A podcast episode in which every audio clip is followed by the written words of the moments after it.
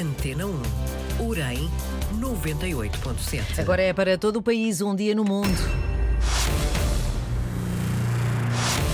O forte contraste que subsiste na Arábia Saudita. Bom dia, Francisco Sena Santos. Viva, Mónica, bom dia. Num 23 de junho como hoje, mas há cinco anos, elas nem esperaram pelo amanhecer. Mal passou a meia-noite, puseram-se ao volante.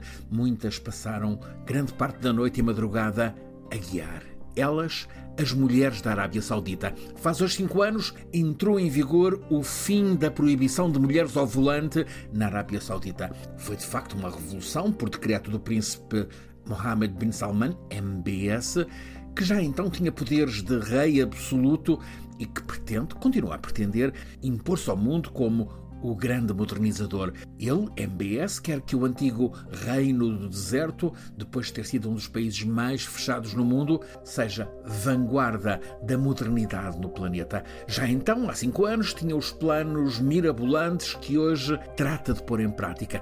Mas ainda nesse 2018, escassos três meses depois de ele ter dado o volante às mulheres, MBS seria apanhado numa infame derrapagem que mostrou como ele afinal usa métodos medievais cruéis. Ficou apurado que ele, MBS, foi o mandante do assassinato macabro de um jornalista crítico, Jamal Khashoggi. Mas MBS tem o poder que lhe dá a fortuna de ser dono do país maior exportador de petróleo, acionista preponderante de muitas das principais multinacionais, investidor de grande peso nos mais poderosos mercados bolsistas pelo mundo, também um dos maiores clientes no mercado armamentista internacional. Enfim, com esse colossal poderio dos petrodólares e reconheça-se que, com indiscutível audácia, MBS arranjou maneira de superar o efeito daquele crime trágico que parecia colocá-lo como proscrito. MBS impõe-se hoje com muito mais poder do que o que alguma vez teve algum membro da dinastia Saúde, fundadora e reinante neste reino do deserto. E de facto ele está a diversificar a expansão do poder saudita, que antes assentava apenas na energia fóssil, diversifica-o por uma imensidão de campos para além do energético. É, por exemplo, ele o promotor da compra de estrelas de futebol para o Eldorado Saudita através de mastodônticos financiamentos do Estado, do Estado Saudita, aos clubes e organizações várias. Entra aqui a surpresa das últimas horas, até estranheza, pela agora anunciada desistência saudita da Organização do Mundial de Futebol de 2030.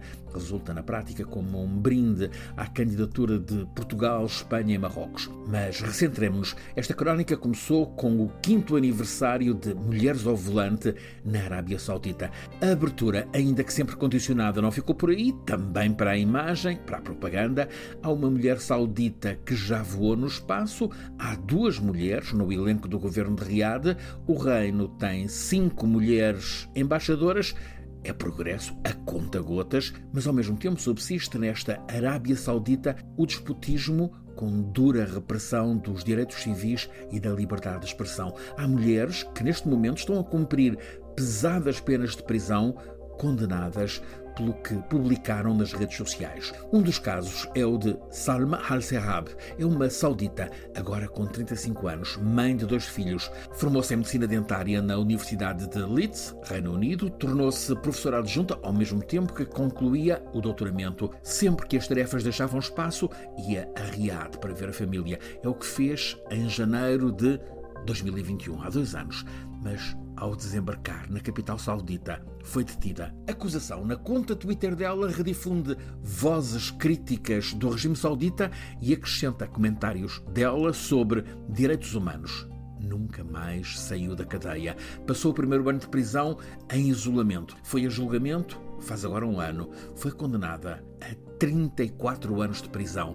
O juiz sentenciou que ela, ao replicar críticas ao regime, estava a ser cúmplice de terrorismo por essas publicações desestabilizarem a segurança saudita. Salma recorreu da sentença e o Supremo concedeu repetição do julgamento. O processo foi rápido, já este ano, nova audiência. Verdito do juiz, redução de pena de 34 para 27 anos de cadeia por replicar tweets de outros no Twitter dela. A Universidade de Leeds, indignada, está a reivindicar firme intervenção diplomática do governo britânico. A médica Salma está a cumprir, numa cadeia da Arábia Saudita de MBS, a pena de 27 anos de prisão.